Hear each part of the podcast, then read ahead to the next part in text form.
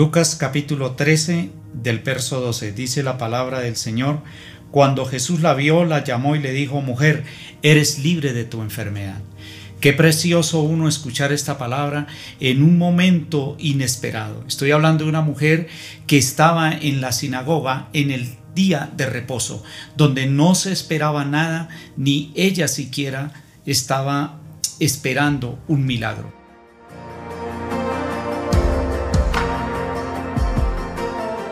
Desearía hoy que usted recibiera esa palabra o que alguien le dijera, eres libre de tu enfermedad, en un instante que menos uno piensa o menos uno lo cree. Ese es el Jesús que le quiero hablar. Y en mis manos tengo hoy esta gran perla, como es toda la palabra de Dios. Es una perla que está escondida en los evangelios, como muchas de ellas.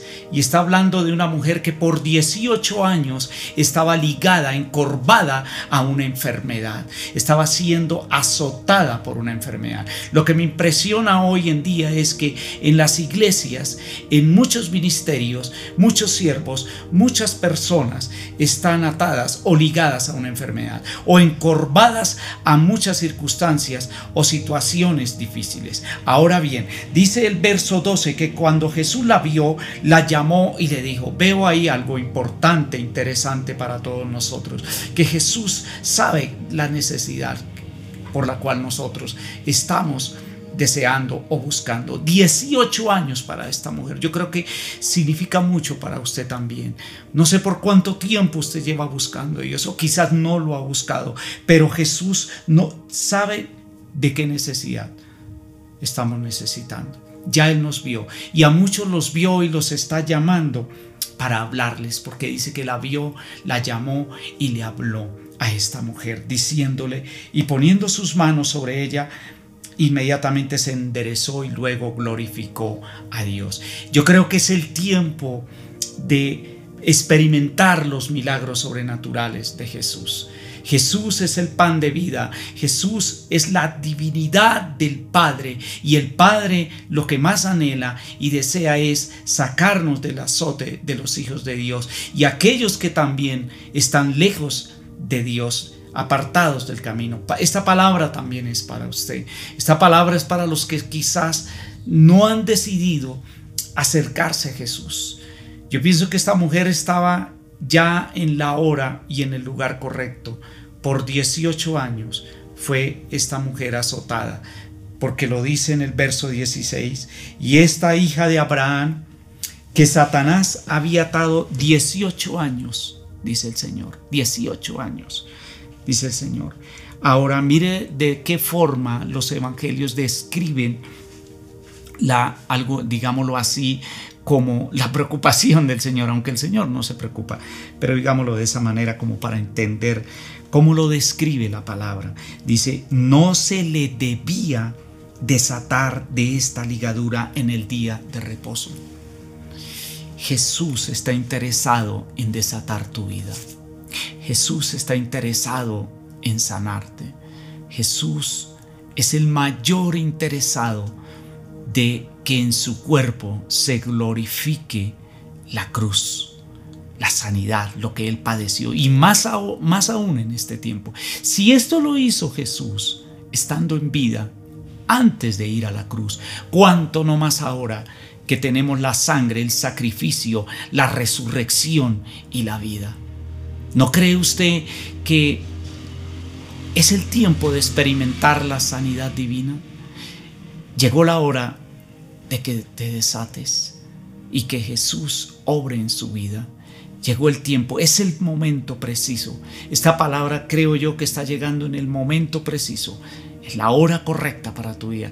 Y mi deseo es que entre a su corazón esta palabra y que usted la tome, que usted la aplique que la reciba en su corazón, en su mente, aunque esto es algo histórico, pero Jesús sigue siendo hoy el mismo de ayer y de siempre. Su palabra es viva, su palabra es eficaz. Muchos eruditos cuestionan que los milagros fueron en tiempos pasados, que esto eran solamente para los profetas, que esto era gente solamente que estaba como como reservada para la venida de Dios, para la venida del Hijo de Dios.